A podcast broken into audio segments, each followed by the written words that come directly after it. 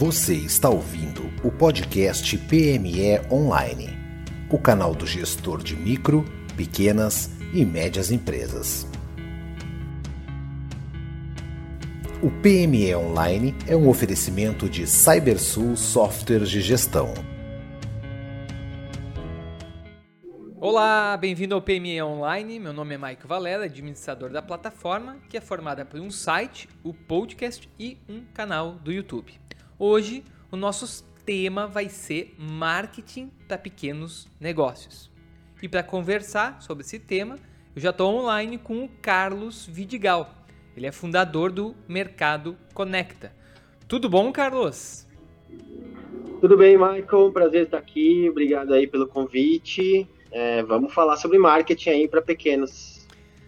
A gente que o prazer é nosso, a gente já, já agradece agora a tua participação e vamos começar então falando o que, que é o teu negócio, né? Como é que é a tua jornada aí com a Mercado Conecta? O Mercado Conecta é um hub de nanoempreendedorismo. É, hoje nós temos 1.750 pessoas na nossa base que são nanoempreendedores. O que, que é nanoempreendedor? É aquele, é aquele que faz tudo. é aquela pessoa que produz, que cuida do marketing, que cuida do, das vendas, enfim. É um pequeno, pequeno, pequeno empreendedor mesmo. É, o Mercado Conecta hoje tem uma loja aqui na, no Brooklyn, em São Paulo. É, nós começamos, na verdade, na pandemia, é, antes da pandemia, como um grupo de apoio é, dentro do Facebook.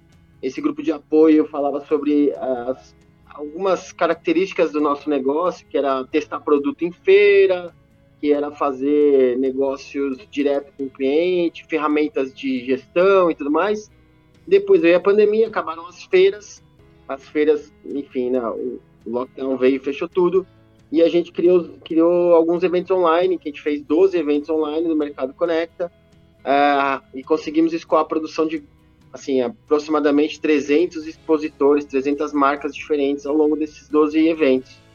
Foi muito legal. E aí o Mercado Conecta evoluiu após a vacinação, evoluiu para uma loja. E hoje nós temos, na verdade a gente chama de espaço, a gente fala que é loja, mas gente, eu, eu chamo de espaço, é, porque não é só loja, a gente tem aqui um espaço de ocupação, nós temos alguns espaços de introdução de marcas e também capacitação de é, vários cursos que a gente dá aqui para para o nano empreendedor, para essa pessoa que decidiu empreender na vida. Muito, muito interessante. Vamos ter bastante assunto. Saíram do, do online para o offline, para o presencial. Vai ser bem legal o nosso bate-papo. Tu já explicou um pouquinho aqui eh, da, da, minha segunda pergunta que eu ia te fazer, né? O que, que são os nano empreendedores, né? Uh, mas vamos lá, vamos explorar um pouquinho mais esse conceito aí, que não é muito comum, né? Sim. né? Vamos lá, a gente, no, no vamos dizer assim, no, no, na formalidade, a gente conhece os, os empreendedores autônomos e os microempresários, né? O que que tu, como é que tu conseguiria definir mais especificamente o que, que são esses nanoempreendedores? Eles têm negócio formalizado, eles têm CNPJ e como é que tu enxerga hoje eles na economia brasileira? Assim, qual é que é a importância? O que, que eles representam hoje para esses mercados locais? É, nós temos aí algum, não seria são duas categorias, mas nós temos aí duas vertentes. Nós temos a, a maioria, bom, primeiro que a maioria do perfil do nano empreendedor é a maioria mulher, é, que se viu numa necessidade de, ou porque saiu do mercado de trabalho depois que engravidou, ou porque não tinha nenhuma ocupação anterior e aí é, decidiu fazer alguma coisa. É, a maioria do, de, dessa categoria, ela opta por fazer alguma coisa daquilo que ela sabe fazer. Por exemplo, fazer um sabão, fazer um sabonete, fazer um bolo, fazer um brigadeiro, um doce. Ela pega já alguma habilidade que já tem e aí ela desenvolve essa habilidade e transforma isso em venda, transforma em produto e vende. Mas ela não criou ainda uma marca autoral. Ela não deixa de ser nano, mas ela não tem uma marca autoral ainda. No máximo vai acontecer é o o, sei lá, o o doce da avó, o doce da tia, o doce da, sabe, o nome da pessoa, alguma coisa desse tipo. Mas nós temos também uma, essa outra categoria que já é formalizada, né, na maioria dos casos já é formalizada, já é uma MEI, na maioria dos casos, que desenvolveu um produto, desenvolveu uma marca, desenvolveu um nome, uma identidade visual, e trabalha testando os produtos é, em feiras de criativos ou já tem algum ponto de venda em alguns casos. É, também já tem uma capilaridade na internet, já consegue fazer venda direta e venda por atacado, né, ou venda para é, algum ponto de venda, mesmo que pequeno. E se a gente juntar esses dois, a gente está falando aí de 30% do PIB, que são é, os microempreendedores, os nanoempreendedores estão nesse, nessa categoria também. Né? A gente viu aí um aumento muito grande do, da, dessa categoria nos, nos, últimos anos, por conta, principalmente por conta da pandemia e o aumento do desemprego, mas é, essa característica do nano, né, que a gente fala, é, é dentro desses 30% que corresponde a, dos 30% do PIB brasileiro, então nós temos essas pessoas que estão empreendendo em categorias diferentes, em níveis diferentes, né? E como eu falei, o nano ele vai, ele vai dessa, dessa mulher que está vendendo. É, quase informal. Tá vendendo, é, quase informal, que está vendendo brigadeiro. E também vai para uma marca que já é, já tem uma identidade, que desenvolveu, que teve algum, algum certo investimento, que conhece muito bem seu público, já tem informações e formações é, de marketing para poder administrar um negócio, por exemplo, na internet muito bem, é, ou mesmo ponto de ou administração de pontos de venda. Então, é, é, são essas duas características aí, mais é, os principais. Então a gente pode dizer que prioritariamente são uh, empreendedores individuais, são pessoas autônomas, e a gente pode dizer também que seriam trabalhadores artesanais que, que lidam com produtos nesse formato, assim? Exato, é. Geralmente tem um, um, grau enorme de artesanato aí no meio, né? De, de manualidade, ou alguma coisa feita à mão ou feita em pequenas cozinhas industriais, enfim, ou feitas, né, dependendo da categoria que você está. Por exemplo, cerâmica. Quem tem, quem faz cerâmica precisa ter seu estúdiozinho, seu ateliê de cerâmica, ou pelo menos ter acesso a isso. Então, nós estamos falando aí de pessoas que investem é, em algum tipo de atividade é, e conseguem criar alguma marca autoral e que usa a manualidade ou alguma coisa que sabe fazer, alguma técnica específica para poder é, desenvolver produto. Muito interessante, gente. acho que todo mundo que está ouvindo já, já, sabe, já entendeu quem são, quem são essas pessoas, né? E elas estão em todas as cidades, elas estão quase em todos os lugares, né? No nosso dia a dia a gente está passando por esse tipo de, de nano empreendedor, sim, né? Sim. E já o pessoal já deve ter entendido a importância deles, né? Para pequenos, então, pequenos, pequenas demandas, né? Do, do dia a dia, né? Mas vamos lá, agora falando mais do nosso assunto central, né? Vamos falar de marketing. E é legal, antes, fazer um parênteses, que quando se fala em marketing para esses pequenos empreendedores, eu acredito que a maioria deles já, deles já relacionem a venda, né? Marketing de venda, como vender mais, né? Mas é legal a gente falar, é interessante a gente falar que quando a gente fala de marketing, principalmente do ponto de vista acadêmico, a gente tem um mix, né? Um mix de processos, um mix de, de, de, de demandas, de expertises aí que a gente vai estar tá lidando, né? Nesse caso aqui, vamos, vamos tentar focar mais então em talvez em publicidade e venda, talvez que é a, são as maiores né, necessidades desse pequeno empreendedor, Sim. é o que normalmente ele precisa mais de ajuda, né? Uh, então Sim. pensando nesse ponto de vista e da tua experiência próxima a esse público, Uh, hoje, quais são as principais estratégias uh, que seriam mais aderentes para esse público de nano empreendedores? Que eu imagino muitos deles quando vai, por exemplo, buscar meios de fazer publicidade, tem uma tremenda dificuldade de investimento, né? De alocar recursos, por exemplo, numa propaganda ou num Google, num Google Ads, em redes sociais, a gente sabe que para tu ter resultado com mídias digitais, por exemplo, precisa de investimento financeiro, né? É, então, do teu ponto de vista, o que, que tu acha que são as estratégias mais aderentes, pensando em marketing, publicidade e vendas? Eu vou fazer um parênteses antes de, de responder sobre isso, mas é que na verdade, uma das partes do marketing que é mais importante para depois a gente pensar numa, numa estratégia de publicidade, na verdade, é, na verdade não, né? Sabe como você bem disse, é, o marketing é muito mais, tem muito mais vertentes, muito mais coisas importantes para falar. Porém, é, a precificação é um dos pontos importantes e que eu acho que pega muito para o pessoal que é nano, que é pequeno, que é saber precificar o produto, né? Antes de tudo, porque você fazer investimento na internet, por exemplo, a, a, a, todo mundo vai vender, quer vender no Instagram, todo mundo quer vender no Facebook, todo mundo quer vender nos marketplaces também, todo mundo tem acesso a essa informação e são ferramentas realmente muito boas para você é, começar. É uma ferramenta que precisa de aprendizado, é uma ferramenta que precisa de. São ferramentas que você precisa de é, conhecimento, estudo, porém elas estão aí disponíveis para todo mundo, não, é, não tem grandes, é, grandes questões para ser resolvidas em relação a isso, você não precisa muito de ninguém para fazer isso. É, sozinho você consegue aprender, se você quiser, com esforço, obviamente, mas o mais difícil é precificar. E aí, se você faz um investimento em marketing ou publicidade é, é, mesmo que você tenha algum dinheiro para investir, se seu preço está errado, se seu produto não foi bem desenvolvido, também isso tem um impacto muito, muito forte na publicidade. Então, é legal. Bom, hoje em dia, fazer é, publicidade na Meta ou em qualquer, qualquer empresa da Meta, ou fazer publicidade no Google, enfim, isso é primordial. A gente não, não pode falar que ah, eu consigo fazer marketing offline somente é muito raro a gente encontrar uma, uma, uma empresa que faz marketing offline. Existe sim, o que existe são as feiras de criativos, são as feiras que são investimentos que as pessoas fazem, os pequenos fazem, para testar o produto. Essa é uma estratégia inicial de marketing muito boa, porque você não, você não, se você vai para a internet logo de cara, você não tem um feedback muito rápido sobre aquilo que você vendeu. Agora, se você está frente a frente ao cliente ali, falando com ele, mostrando o seu produto e ele consumindo, às vezes, muitas vezes na frente, na, na tua frente, ele consumindo o produto, isso já é um feedback que você tem na hora, que você tem que construir isso, você vai melhorando cada vez mais o produto. Então, é, testar o produto nas feiras é uma estratégia de marketing adequada para quem está começando.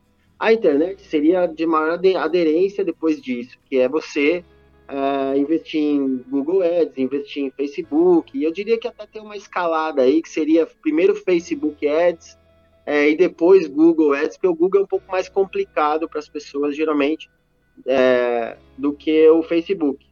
Mas a internet está aí, é legal ter uma ferramenta de vendas online, como um site, um e-commerce, então as pessoas precisam também, na maioria dos casos das marcas autorais, elas já têm um e-commerce, elas elas tentam pelo menos ter um e-commerce, ter uma aderência. E aí, um pouquinho mais para frente, um pouquinho mais uh, em um outro nível, seriam os marketplaces, entrar em marketplaces grandes, como Amazon, Magazine Luiza, B2W, enfim, isso é possível para quem é pequeno. Mesmo Shopee, hoje em dia, que está bombando aí, né? O próprio Mercado Livre. Então, isso não é um bicho de sete cabeças você investir nisso. Mas é uma estratégia que você vai seguindo e você vai aderindo aos poucos, eu diria. Você não precisa sair fazendo tudo. Você precisa, a primeira coisa seria testar o seu produto. Você não testa o seu produto no seu cliente, se você não tem o preço adequado, fica mais difícil fazer aderir a alguma estratégia de marketing com é, eficácia, com resultado, né? Então... Muito interessante. Já falou do, três, quatro vezes aqui é, termos que tem muito a ver com a nossa próxima questão. E aí eu vou dar uma, vou dar uma guinada aqui e vou ter que, obviamente, a gente tem que falar, a gente tá hoje é a gente está em 25 de maio de 2022, mas a gente tem que voltar um pouquinho atrás Sim. e lembrar que há um pouquinho mais de dois anos a gente começava uma pandemia, a gente viu uma mudança grande em vários segmentos alguns deles ligados à tecnologia, tu já falou aqui, foi muito feliz na tua colocação de falar sobre os marketplaces, que eu acho que foi o grande, grande boom nessa pandemia, foram desse, dessas plataformas, né? É, mas a gente Sim. sabe que no meio dessa, dessa loucura que foram esses dois anos de pandemia, muitos, muitas pessoas, muitos profissionais é, foram catapultados para o empreendedorismo, né? Por que, que eu digo essa expressão? Porque realmente se viram sem emprego, foram demitidos e tiveram que fazer alguma coisa para sobreviver. E muitos deles são nesse perfil do nano empreendedor, né? Tiveram que vender alguma coisa para sobreviver, né? E aí vem a outra questão que tu falou sobre, por exemplo, como precificar, né? precificar é uma questão educacional de empreendedorismo, né? E aí, sobre esse ponto de vista, até que ponto tu acredita que a falta de educação em, em marketing, em planejamento, em outras questões ligadas ao gerir empresa, podem hoje inviabilizar o negócio ou inviabilizar o crescimento desses nano empreendedores. Uh, tu acredita que essa falta de educação é um grande obstáculo ou uh, existem outros desafios maiores? Eu acho que é um grande obstáculo e ainda existem desafios maiores, né? Na verdade, não é fácil, na verdade. Quando você entra, e como você disse bem, uh, as pessoas entram no empreendedorismo, nesse, nesse nível de empreendedorismo, geralmente é por uma necessidade, não é porque herdou dinheiro, que não, entrei porque eu perdi o emprego, então, ou eu não tenho uma atividade, ou meu marido perdeu o emprego, isso é uma coisa que a gente ouve muito aqui.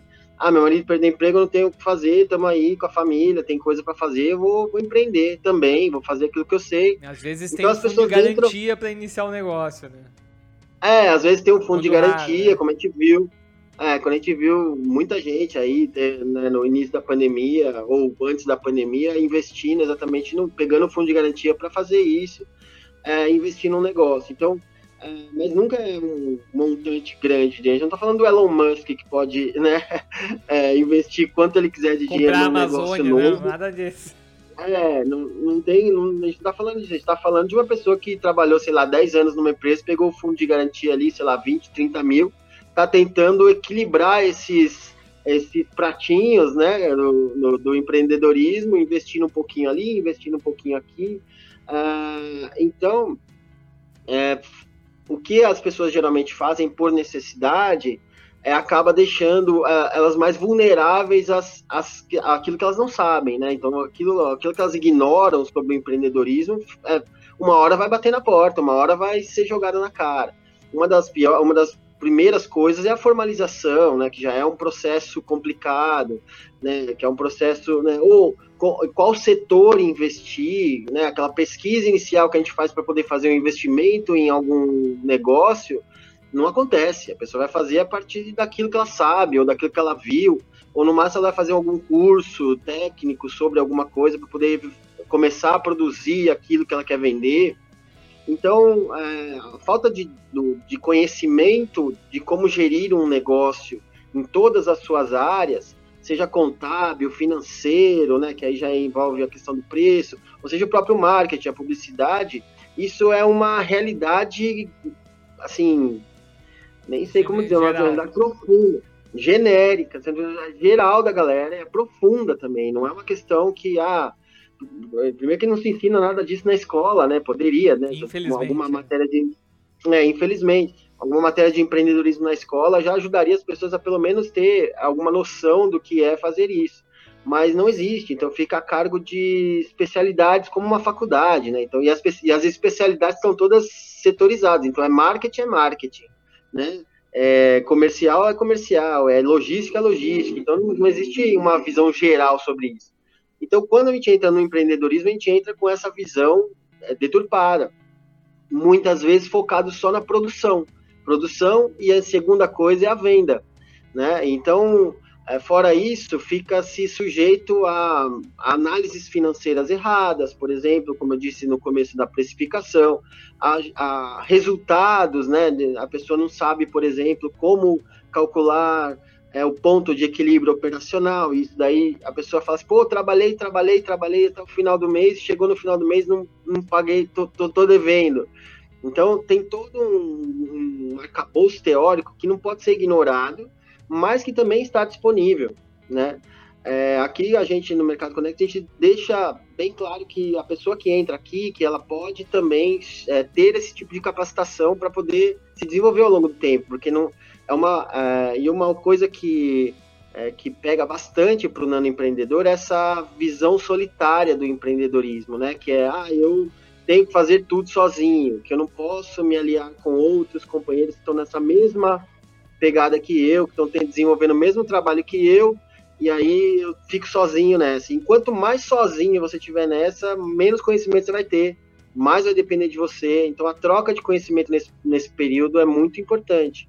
Né? E sim, inviabiliza um negócio, como a pergunta, né, respondendo a sua pergunta, essa falta de, de capacitação, essa falta de informação e conhecimento, sim, viabiliza negócio a curto prazo, não é muito longo. Né? Já vi empresas começaram no maior gás e no final de seis meses já estavam exaustas e exauridas e todo mundo endividado.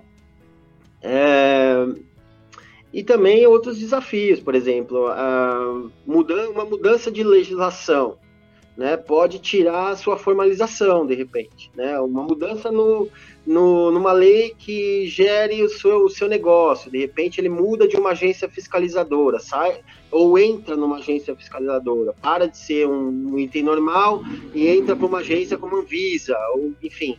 E aí isso pode inviabilizar seu negócio de uma hora para outra. Então, uma, qualquer mudança na legislação, né, a gente está falando de macroestrutura econômica e política, pode inviabilizar teu negócio de uma hora para outra. Então, a gente também não pode deixar de lado, é, o nano empreendedor não pode deixar de lado a visão do, da macroestrutura, além da, da produção ali, do, do, dos conhecimentos que eles têm que adquirir para poder desenvolver a própria empresa, que é interno, ele não consegue é, olhar para aquilo que impacta na, no setor que ele está desenvolvendo. Então, isso também é um, é um, outro problema, que a gente não, não vai retroalimentando esses conhecimentos, não vai é, observando o que está acontecendo, alta do dólar, sabe, é, enfim, guerra na Ucrânia, tudo isso tem impacto é, real na, na, vida das pessoas, mesmo que a gente ache que não, mas tem, né? Aumenta a gasolina, aumenta dólar, aumenta tudo de repente, um produto que você desenvolveu é cotizado em dólar, uma matéria-prima, ou é, o acesso a ela ficou mais difícil, como que você faz? Né? Então,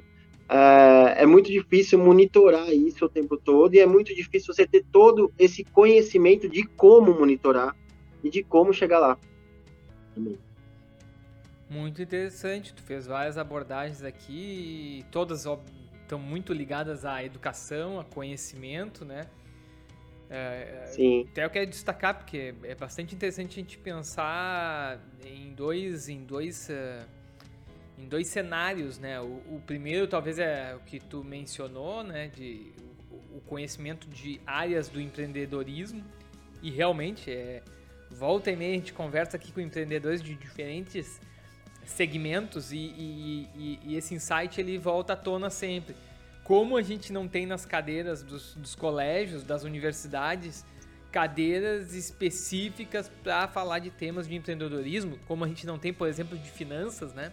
E aí depois Sim. a gente se queixa dos juros bancários, os juros bancários altos é só talvez um reflexo da pouca educação que a gente tem de finanças, né? Que, que às vezes Exato. acha que pode tirar empréstimo e não se faz a conta desse, desse custo pra gente, né? Então, do, é. ponto de, do, ponto de, vista educacional, a gente tem muito, talvez um gap grande, mas tu também, e aí é o segundo cenário, tu também enfatizou essa questão do, do, do vamos dizer assim, da, da assessoria, da, do, do, conhecimento do, dia a dia, dos, de, de, de macroeconomia, de outros fatores externos que vão impactar esse empreendedor e muitas vezes ele se vê sozinho. E aí eu achei muito interessante, eu anotei aqui a visão solitária, né? É, realmente a, é. pouca, pouca, a pouca assessoria para esse empreendedor e se ele não tiver aberto a, a procurar uh, ambientes que ele possa trocar figurinha, que ele possa uh, conversar com outros empreendedores, fica mais difícil o, a missão dele de levar o negócio para frente, né? Sempre mais difícil, né? Eu geralmente falo aqui no, no Mercado Conecta é muito comum, é, na verdade é um dos nossos diferenciais aqui é esse essa abrangência coletiva das coisas, é, é trocar essa ideia, mesmo que são pessoas que fazem produtos parecidos ou produtos que estão na mesma categoria, é o trocar experiência, o trocar a informação só enriquece o, o grupo como um todo, assim. Então é, e como a gente é muito pequeno, a gente não tem muito acesso a muita coisa, a gente fica muito restrito, a gente né, é, é, é muito é muito ilusória essa ideia de que empreender é um caminho é, um caminho solitário e que você tem que cruzar barreiras e que você tem que é muito é muito ilusório isso, na verdade. Quando a gente está falando de pessoas que são mulheres, muitas vezes mães, é, que perderam seus empregos porque foram mães, porque viraram mães, E, e nesse, né, nesse contexto de crueldade com, com, com, com o trabalhador, na verdade, aí você é, ainda querer romantizar essa ideia do empreendedorismo, dizendo, olha, não, você precisa empreender, é muito lindo empreender. Não, não é lindo empreender, na maioria dos casos. É lindo empreender quando você tem né, um suporte aí de grana, e né, você, quando você tem o Elon Musk atrás de você bancando, é muito legal empreender, mas quando você está no dia a dia ali vendendo, sei lá, o bolo de pote, a dona Maria está vendendo bolo de pote, ela não tem glamour nenhum nesse, nesse, nessa questão né, do nano empreendedorismo. Muito pelo contrário, eu posso dizer assim com, com certa, certa propriedade que na maioria dos casos, chega a 80%, 85% dos casos de nano empreendedor são por necessidade e que não tem nada a ver com a eu herdei, eu fiz, eu tenho dinheiro, vou investir nessa empresa aí. Não, é maioria é necessidade mesmo. É legal, é, é legal a gente ouvir um cara que está inserido dentro do negócio, que está ouvindo as dores, né? E, e, e, interessante que tu já deu vários, vários caminhos aqui. E talvez o mais, mais interessante a gente destacar é o coletivo, é buscar uma comunidade que possa estar né, tá trocando conhecimento de forma permanente. Mas vamos se encaminhando aqui para o final, pedindo mais okay. conselhos do Carlos, que é o seguinte, que que tu, se pudesse dar um conselho apenas para aquele pequeno empreendedor que está com dificuldade de vender os seus produtos ou os seus serviços. Vamos dizer que ele, vamos dizer que ele já fez o, a lição de casa, já passou pela melhorou a produção, precificou direitinho, ele está ciente de todos esses desafios prévios e agora é, com dificuldade de vender os seus produtos. O que que tu diria para ele? Bom, se você se você fez toda a lição nesse cenário aí que o Michael é, desenhou, se você está com toda toda a lição feita, ou pelo menos sei lá, grande parte da lição feita, o que está faltando é você ouvir o seu cliente. Então, o cliente ele é, o, é a ponta que precisa ser mais ouvida é que precisa ser mais acariciada, é que precisa ser mais perto, que está muito mais perto de você, é, mesmo que você só, só atue pela internet. Então, o cliente ele pode te dar muitos insights, ele pode te dar muitas informações relevantes para o seu negócio, que às vezes você, o nano empreendedor, na maioria dos casos, tá? Muita gente ignora. Porque tem uma coisa aí, Marco, que é muito, muito engraçada, que é a gente pessoalmente, a gente não gosta de ouvir uma coisa negativa sobre aquilo que a gente faz. Porque o nanoempreendedorismo, ele tem muito a ver com como sou eu que faço meu produto, e eu vendo, e eu administro, e eu faço tudo. É como se a gente ouvisse alguma... alguma uma crítica alguma pessoal. É uma crítica pessoal, exato. Como se a gente ouvisse alguma coisa negativa sobre o produto, a gente ouvisse uma crítica pessoal.